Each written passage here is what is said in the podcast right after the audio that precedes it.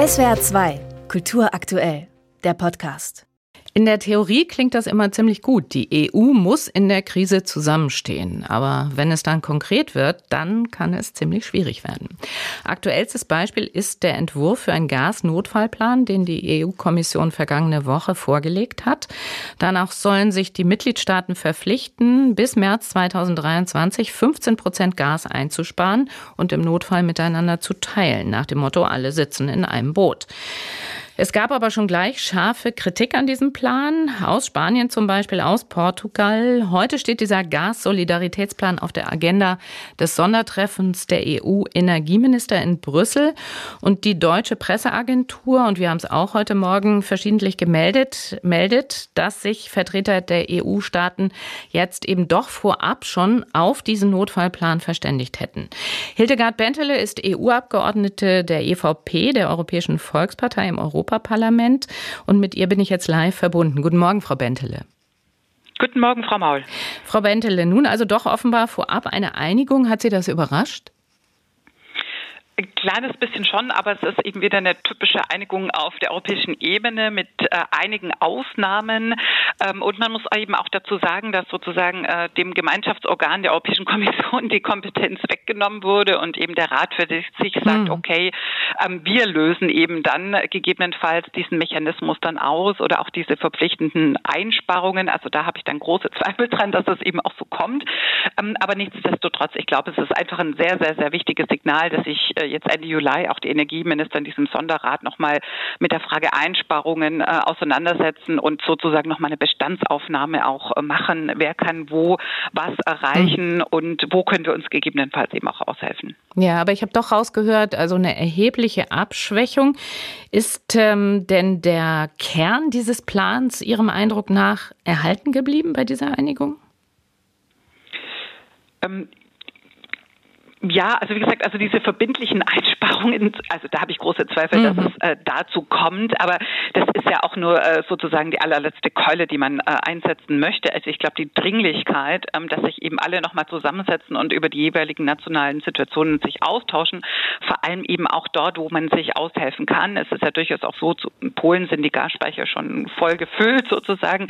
Wir haben noch ein bisschen Luft nach oben, äh, aber gleichzeitig weiß man auch, dass in Frankreich die Atomkraftwerke gerade gewartet vermutet werden und auch nicht voll am Start sind. Also ich glaube, diese Frage, wo, wo stehen wir, was brauchen wir noch bis zum November, bis zum Herbst oder Oktober ähm, und, und wo können wir uns aushelfen, diese Frage ähm, zu erörtern. Das ist das Allerwichtigste. Und ich denke mal schon, also das habe ich schon rausgehört, dass es ein gemeinsames Bewusstsein jetzt gegeben hat, ähm, dass man gemeinsam ähm, sich aushelfen muss und, und zusammenarbeiten muss. Und das ist schon wichtig. Ja, also Sie meinen, diese Schwierigkeiten, die es bislang ja gab, tatsächlich Solidarität in Sachen Energie jetzt innerhalb der EU herzustellen. Ich habe eingangs gesagt, äh, vor allem Portugal, Spanien, Griechenland waren massiv dagegen.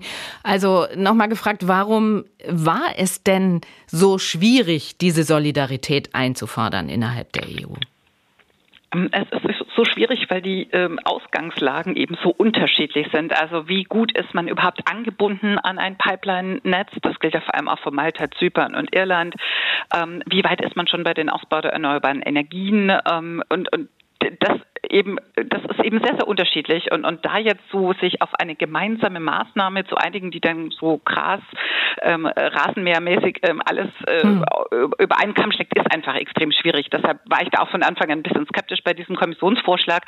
Aber wie gesagt, wichtig ist ja, dass man sozusagen, äh, ich glaube, wichtig ist es auch nochmal, dass eben alle ihre Hausaufgaben machen. Ich glaube, das ist das, was eben viele Länder dann so ärgert, wenn man eben sieht, okay, wir haben uns eben reingehängt, angestrengt, frühzeitig schon äh, die Situation erkannt, äh, Maßnahmen ergriffen und andere eben nicht. Und da, glaube ich, ist natürlich besonders auch Deutschland in der Kritik. Mhm.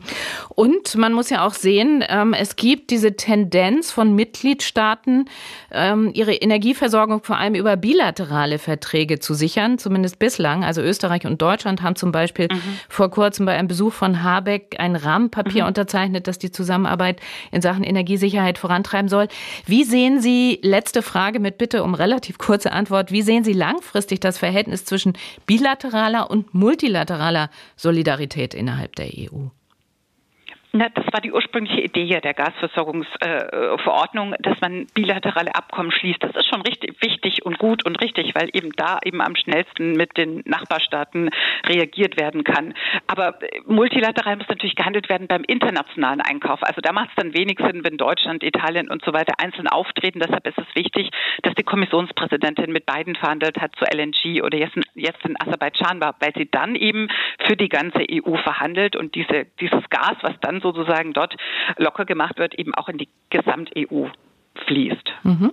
Die EVP-Abgeordnete im Europaparlament Hildegard Bentele war das zum heutigen Treffen der EU-Energieminister in Brüssel, bei dem der EU-Gasnotfallplan auf der Tagesordnung steht. Frau Bentele, vielen Dank für das Gespräch.